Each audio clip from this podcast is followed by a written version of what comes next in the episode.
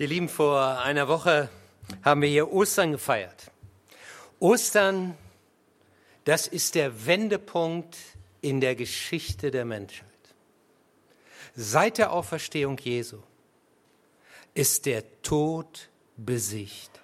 Gott hat den Tod durch seinen Sohn Jesus Christus besiegt. Und wir haben die Chance, ewig zu leben.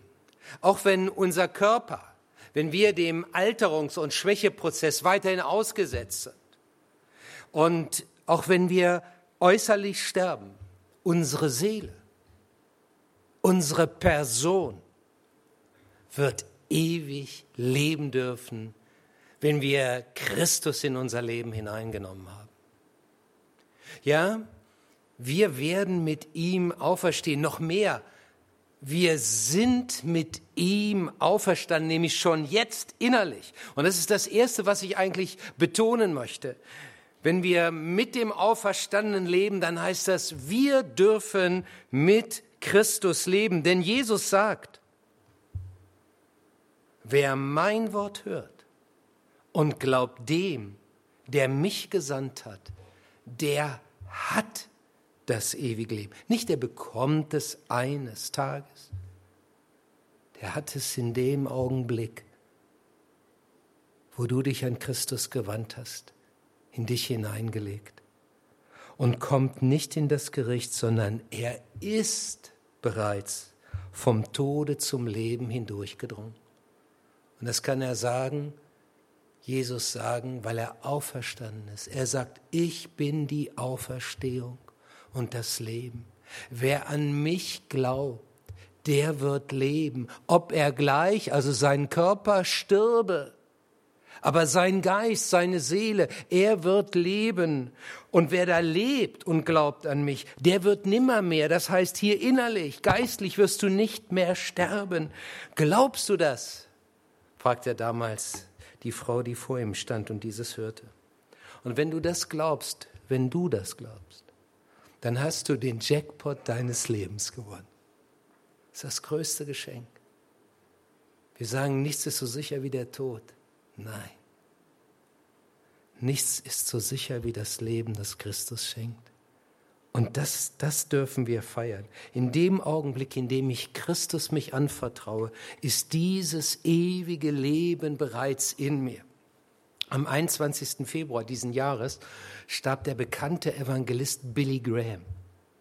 Billy Graham hat manchmal von seinem Sterben gesprochen und hat dabei einen Satz benutzt, den ein bekannter anderer Evangelist vor ihm schon benutzt hat, Dwight L. Moody. Und Dwight L. Moody hat etwas gesagt, was auch für uns gilt, wenn wir Christus haben. Billy Graham hat das so ausgedrückt. Eines Tages werdet ihr davon lesen oder hören, dass Billy Graham tot ist. Glaubt nicht ein Wort davon. Ich werde lebendiger sein, als ich es je war. Ich habe nur meine Adresse gewechselt. Ich werde in Gottes völlige Gegenwart gegangen sein. Hey, das gilt für jeden von uns auch. Wenn du Christus hast, wechselst du nur deine Adresse. Du bist endgültig zu Hause angekommen, in die völlige Gegenwart Gottes. Das feiern wir Ostern. Darüber freuen wir uns. Daran klammert sich unsere Seele. Daran klammern wir uns im Glauben. Wir wechseln nur die Adresse. Nur das ist im Moment nicht zu sehen, dass das alles schon in uns ist. Paulus schreibt an die Kolosser, wo wir heute aus dem dritten Kapitel einige Verse betrachten, folgendes.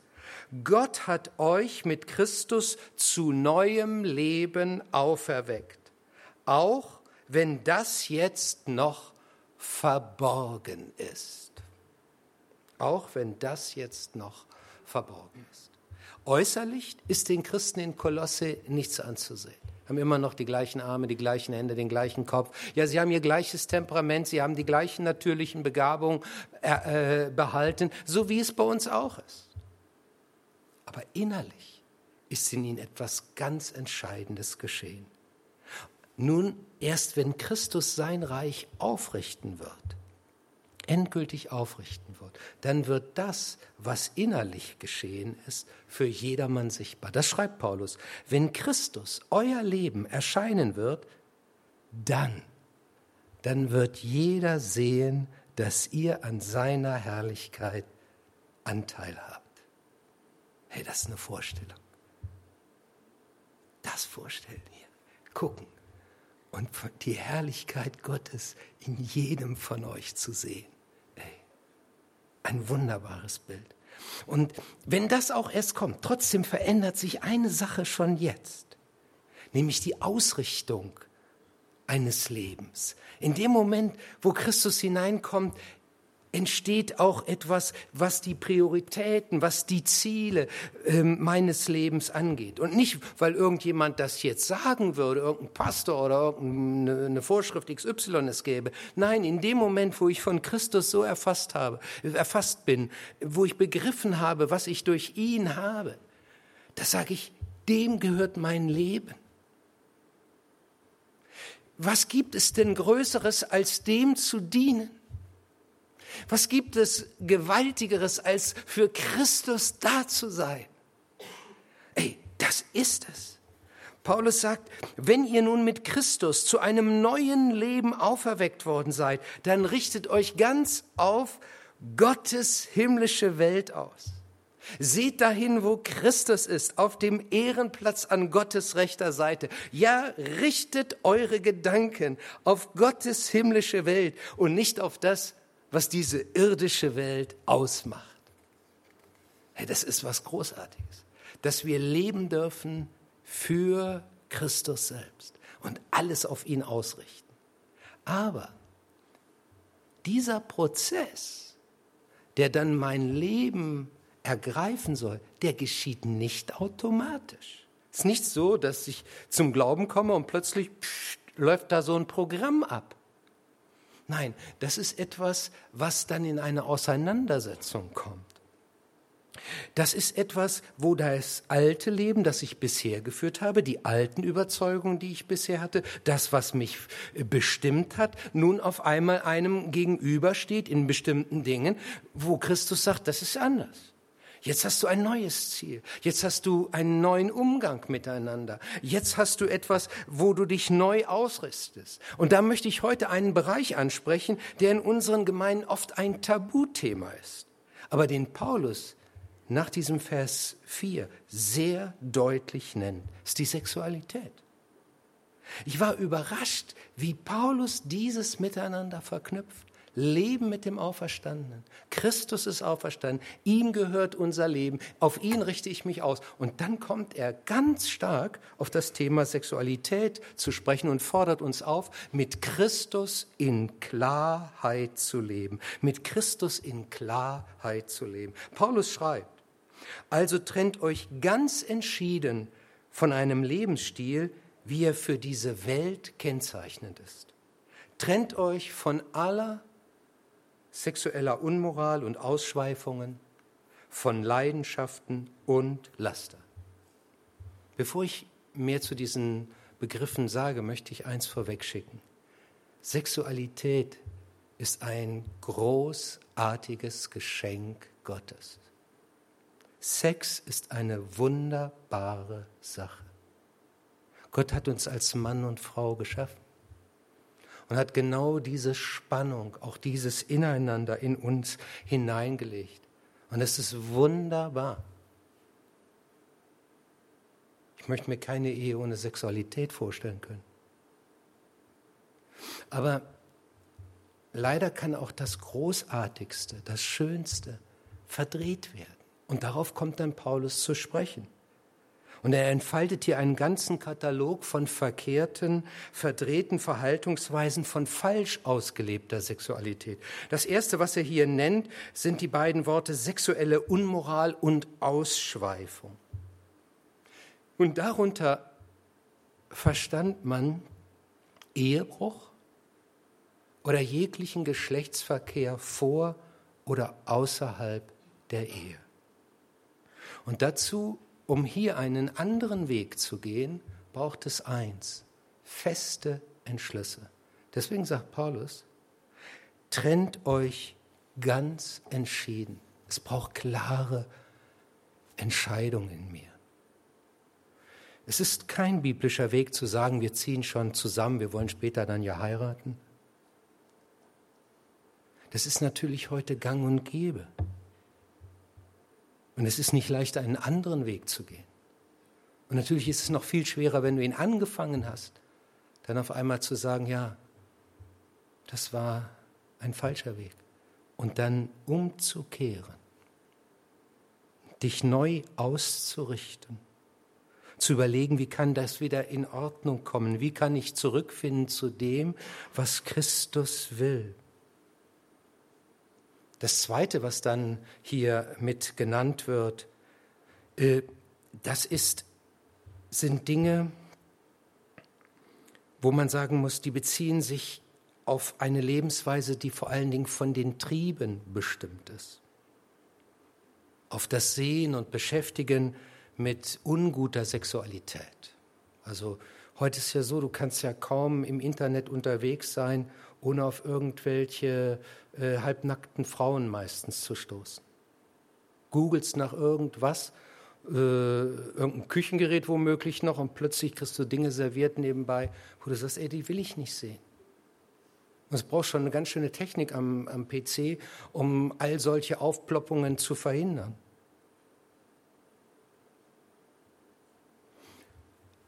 Das ist hiermit gemeint. Dem kannst du dich nicht entziehen.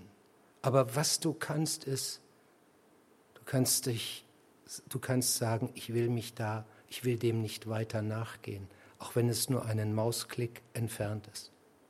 Ich denke an die, die vielleicht irgendwo im Rettungsdienst unterwegs sind oder irgend in Nachtschichten auf Einsätzen warten. Was macht man, um dann die Zeit zu überbrücken? Man guckt Fernsehen. Aber wenn du nachts Fernsehen guckst, da siehst du den ganzen Schrott.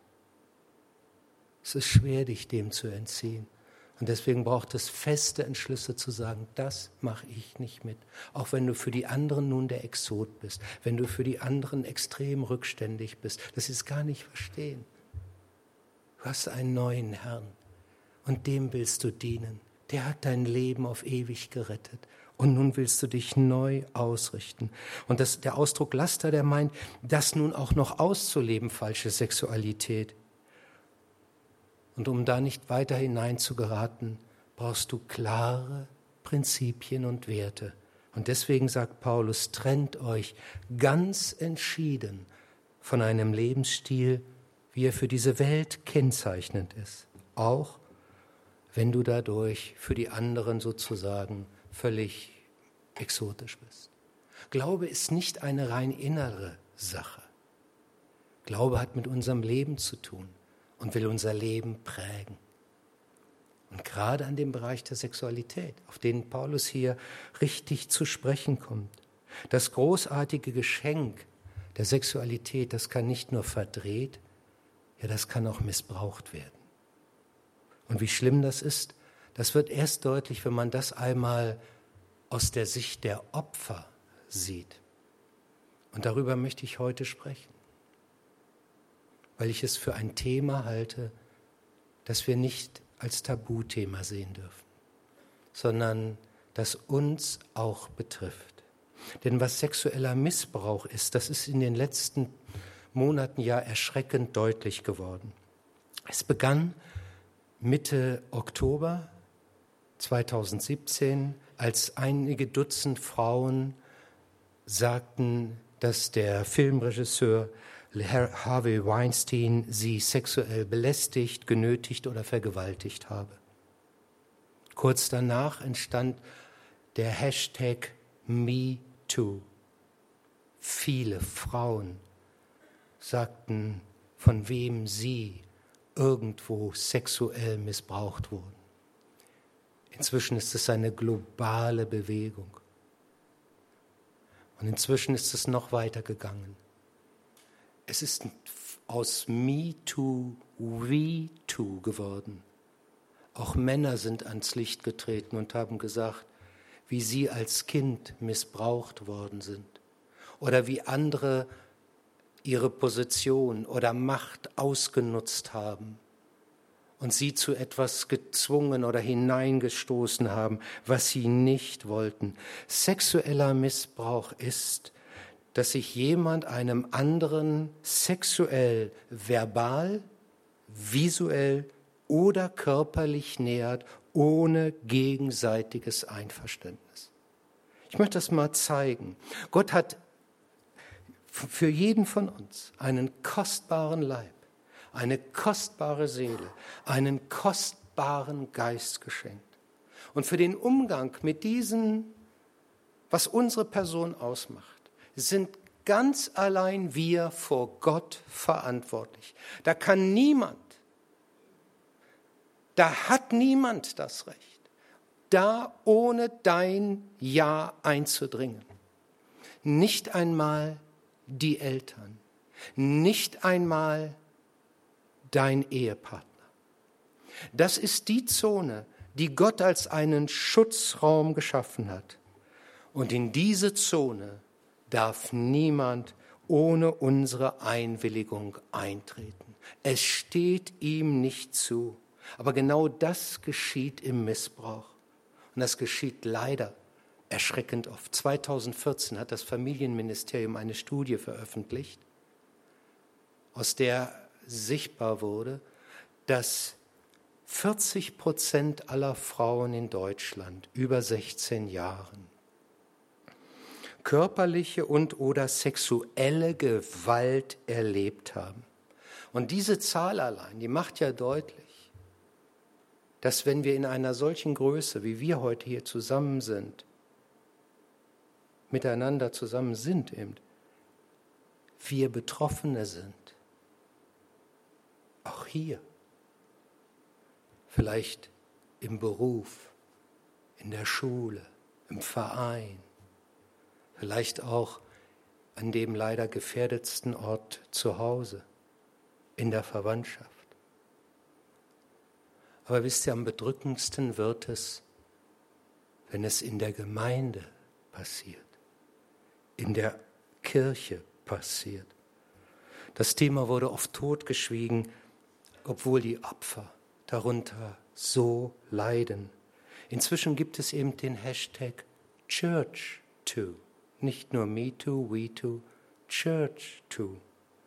Wo Menschen vom Missbrauch in christlichen Kreisen berichten. Und auch wir müssen uns diesem Thema stellen. Es ist näher, als wir vielleicht denken. Das zeigt das Buch Im Käfig der Angst. Missbrauch in der heilen Welt. Schon allein dieser Titel, Missbrauch in der heilen Welt, ist bezeichnend. Ille Ochs ist die Schwester von Peter Strauch.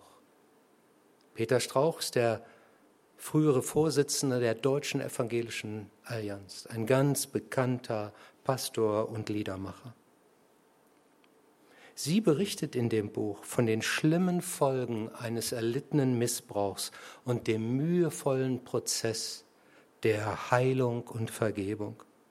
Sie wächst in einem scheinbar behüteten, normalen christlichen Elternhaus auf. Ihr Vater engagiert sich ehrenamtlich ganz stark in der Gemeinde ist von allen anerkannt. Sie wohnen in der freien evangelischen Gemeinde. Oben haben sie ihr, äh, ihre Wohnung, unten drunter ist der Treffpunkt der Gemeinde. Ihr Vater wird von vielen anerkannt und gelobt. Keiner ahnt, dass er sich auf Kinderfreizeiten Mädchen sexuell genährt hat. Selbst Ille, erkennt erst viele, viele Jahre später, dass ihr Vater sie missbraucht hat.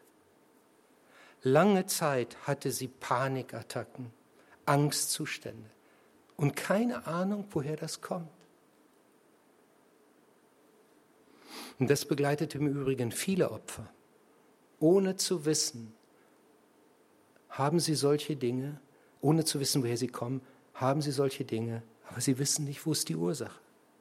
Vor ein paar Wochen, am letzten Sonntag im Januar, berichtete Kay Warren, die Frau von dem bekannten Pastor Rick Warren in der Saddleback Gemeinde in Los Angeles, in einem bewegenden Gottesdienst, wie sie als fünfjährige Pastorentochter von dem Sohn des Küsters dort missbraucht wurde. Und welche Folgen das für sie hatte. Sie hat damals aus Scham, sie merkte, da ist irgendwas Schlimmes passiert, aber sie hat aus Scham ihren Eltern nichts gesagt, auch niemanden sonst. Und dann hat sie das verdrängt.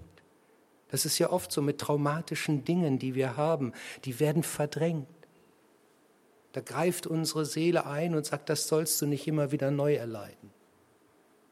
Und als sie dann mit 19 Jahren in einer Psychologievorlesung im College sitzt, da auf einmal, da passiert was, das ploppt auf und sie erkennt, was geschehen ist.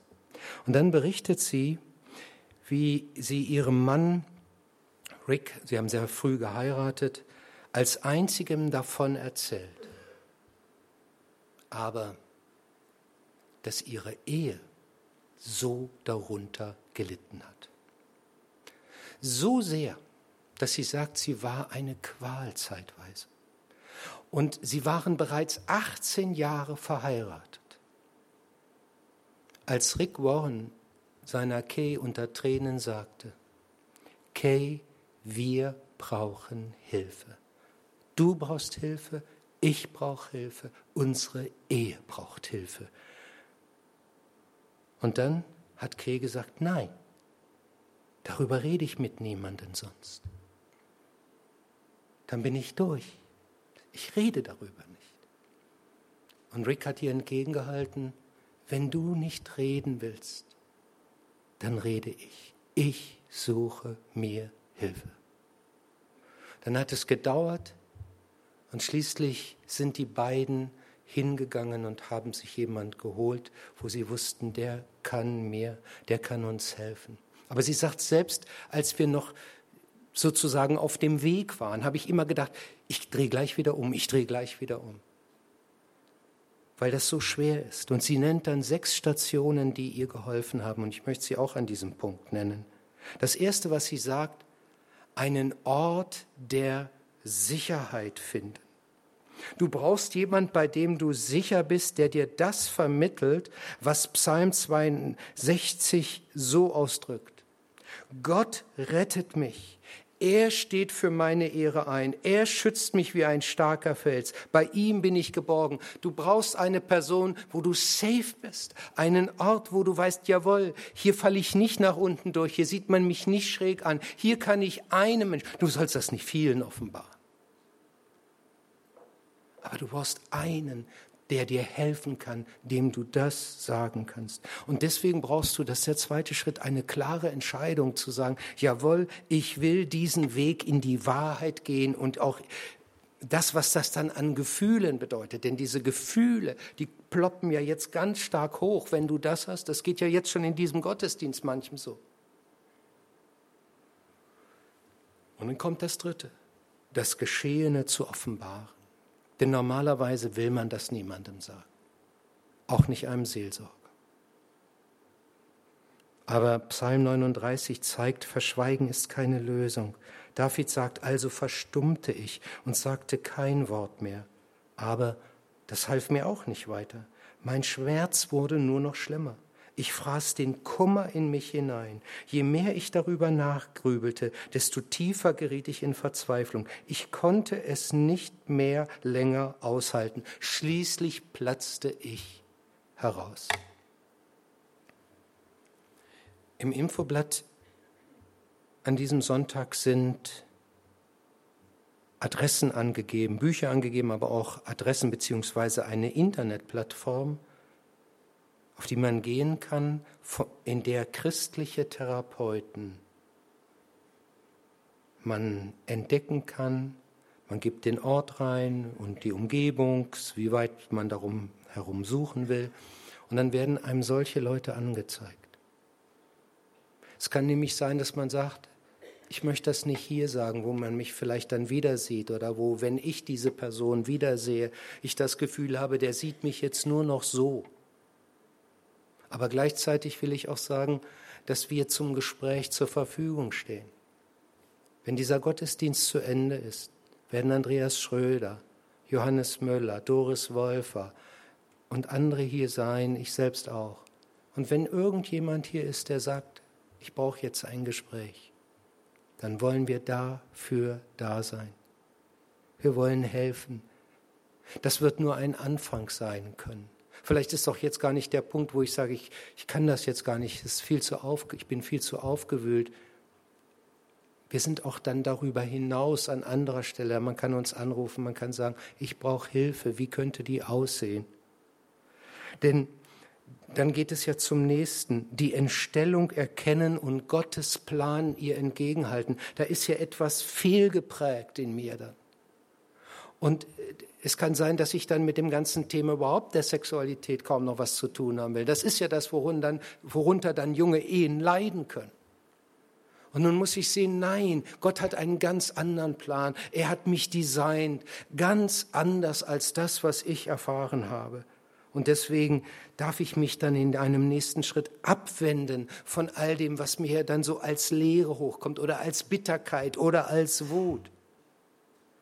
Und darf mich an Gott auch festhalten, so wie es Klagelieder 3, Vers 59 sagt, du weißt, was sie mir angetan haben. Stell mein Recht doch völlig wieder her. Um dann das Letzte zu tun, sich der Hoffnung anzuvertrauen, denn es ist ein Prozess alles. Der Hoffnung, dass Gott doch ein Neues schaffen kann so wie es Jeremia 30 sagt, ja, ich will dich wieder gesund machen, ich will deine Wunden heilen. Das alles zeigt, beim sexuellen Missbrauch ist nicht nur der Körper betroffen, sondern unsere Seele, unser Geist, das berührt unseren Glauben, ganz besonders wenn das im Rahmen von Gemeinde passiert, haben manche dann gesagt, geh mir weg mit Kirche, mit Glauben. Sie haben den Glauben gleich mit über Bord geworfen. Es betrifft die Gesamtausrichtung, überhaupt die Beziehungsfähigkeit von uns. Weil oft Scham und Leere uns füllen, aber vor allen Dingen Angst zum ständigen Begleiter werden kann, weil das Urvertrauen aufgebrochen wurde, gebrochen wurde. Und das Schlimmste ist dann noch, wenn sich Opfer dabei noch schuldig fühlen, weil sie denken, ich habe auch was gemacht. Aber ich möchte sagen, dieses Gefühl ist eine Lüge. Du hast keine Schuld. Noch einmal, nicht du trägst die Schuld für den Missbrauch. Alles andere ist eine Lüge. Und damit bin ich bei dem nächsten, was Paulus sagt und das wir so überschreiben können, mit Christus in Wahrheit leben. In Wahrheit leben, das ist ja, wirkt vielleicht im ersten Moment manchmal wie bedrohlich, nicht? Also jetzt auf einmal wahrhaftig zu sein, die Wahrheit zu sagen. Mensch, was bedeutet das? Was hat das für Folgen? Aber das ist ein falscher Eindruck. Kevoren hatte auch erst das Gefühl, wenn ich das sage, dann bin ich unten durch, dann, dann sehen mich alle nur noch unter diesem Blickwinkel. Und so hat es 20 Jahre gedauert, bis sie erkannte, nein, ich will die Wahrheit ans Licht bringen. Und heute kann sie sagen, dass es stimmt, was Jesus sagt. Die Wahrheit wird euch frei machen. Die Wahrheit wird euch frei machen. Das gilt übrigens in gleicher Weise für all die, die an diesem Punkt zu Tätern geworden sind. Allerdings nur, wenn die ganze Wahrheit ans Licht kommt. Bei dem Vater von Ile Ox war es so, dass es rauskam 1972 auf einer Freizeit, wo zwei Mädchen sagten, das hat er getan. Und dann war es offenbar. Und dann tat ihm das leid und er hat das zugegeben. Aber das Problem war, er hat nur zugegeben, was jetzt eben schon offenbar war. Und er hat nicht das gesagt, was er noch in gleicher Weise anderen da angetan hat. Das kam erst raus auf seiner Beerdigung. Deswegen, es gilt die ganze Wahrheit zu sagen. Diese Wahrheit wird euch frei machen. Und wie ernst das alles ist, das zeigt Paulus im Kolosserbrief, wenn er sagt, wegen dieser Dinge bricht Gottes Zorn über die herein, die nicht bereit sind, ihm zu gehorchen. Familie, und auch Gemeinde sind Schutzräume, wo eigentlich das Vertrauen da ist und wo man sich anders eben offen bewegen darf. Und wenn diese Schutzräume umgedreht, verdreht werden, dann ist das ja so, das, das ist ja das Schlimme dann dabei. Und da möchte ich auch eins ganz klar sagen. Das ist unsere Verantwortung als Leitung in dieser Gemeinde. Wenn wir erkennen, dass einer diesen Schutzraum missbraucht, dann werden wir gegen ihn vorgehen. Es gibt keine billige Gnade. Auch nicht, ich gebe, ich bitte Gott um Vergebung und mach weiter. So wirst du vor Gott nicht bestehen können. Du brauchst wirklich Gnade. Du brauchst wirklich Vergebung. Aber an diesem Punkt muss ich noch auf eine Kehrseite der MeToo-Bewegung zu sprechen kommen. Die gibt es leider auch. Einige haben diese Bewegung benutzt, um andere zu diskreditieren. Vielleicht aufgrund alter Rechnungen, die man begleichen wollte, oder vielleicht hat man auch irgendwo sich von jemand äh, wirklich verletzt gefühlt oder ist verletzt worden sogar und denkt, okay, das zahle ich ihm jetzt heim. Und das ist natürlich jetzt ganz schlimm auch für die, die fälschlich beschuldigt werden des sexuellen Missbrauchs beschuldigt werden. Es ist kaum möglich, das wieder völlig aus der Welt zu räumen. Es ist unsagbar schwer, auch für Verantwortliche in Organisationen oder in Gemeinde, solche Geschichten ganz aufzuklären.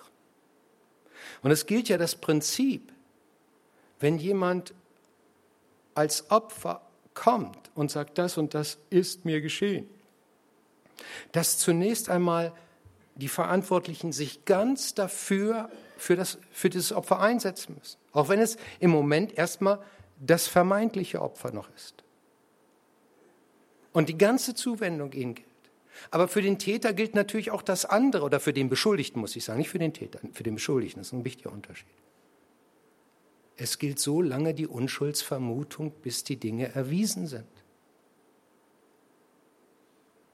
Und da steht man in einem großen Problem. Vor zwei Wochen erschien in der äh, großen Zeitung Chicago Tribune ein Artikel, in dem Bill Heibels, dem Pastor der Willow Creek Church, sexuelles Fehlverhalten vorgeworfen wurde. Unter anderem wird da von einer Frau berichtet, die behauptet, Bill Heibels habe mit ihr eine Affäre beginnen wollen. Was die Zeitung aber nicht so klar sagt, ist, dass diese Frau sich später mehrfach dafür entschuldigt hat, falsche Aussagen gemacht zu haben und in einem vollständigen Widerruf gegenüber den Ältesten der Gemeinde alle Unschuld, Anschuldigungen zurücknahm. Aber dann gibt es da noch andere Dinge, die in dem Artikel aufgelistet werden. Und so bleibt ein, ein, bleiben einige Anschuldigungen wie anzügliche Kommentare, lange Umarmung, einen unerwünschten Kuss oder eine Einladung in ein Hotelzimmer, die man Bill Heibels zur Last legt. Die Ältesten der Willow Creek Church haben daraufhin die Gemeinde, haben diesen Prozess lange untersucht, muss ich als erstes sagen, und haben dann die Gemeinde zusammengerufen. Und ich habe mir die gesamte äh, Versammlung über, äh, über ein Video anschauen können. Und muss sagen, sie haben das in einer, finde ich, sehr guten Weise gehandhabt und darauf reagiert. Aber trotzdem bleibt da was zurück. Die Ältesten haben das so zum Ausdruck gemacht, gebracht. Wir sind sehr betrübt darüber, dass eine kleine Gruppe ehemaliger Mitarbeiter sich an die Medien gewandt haben. Wir empfinden große Trauer über zerbrochene Beziehungen zu Menschen, die wir respektiert haben und die wir lieben. Wir sind in Trauer wegen Bill und seiner Familie. Wie willst du das als Außenstehender auseinanderfädeln oder richtig beurteilen? Das kannst du gar nicht.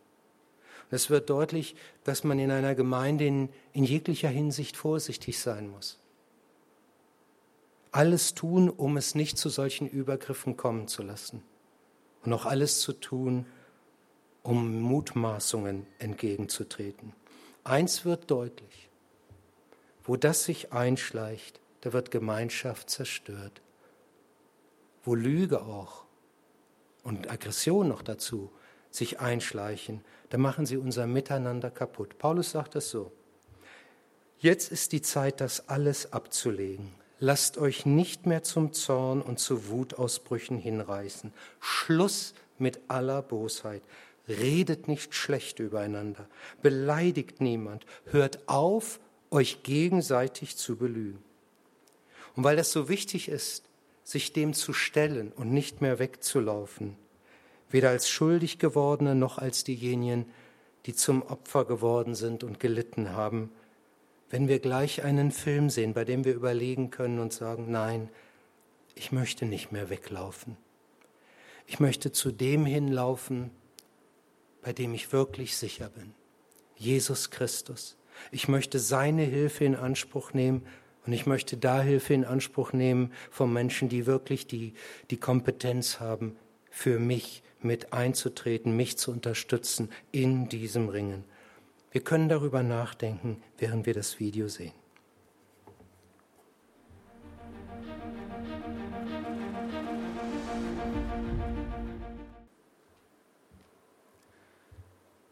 Es ist wahr, was dieser, dieses Video am Schluss sagt.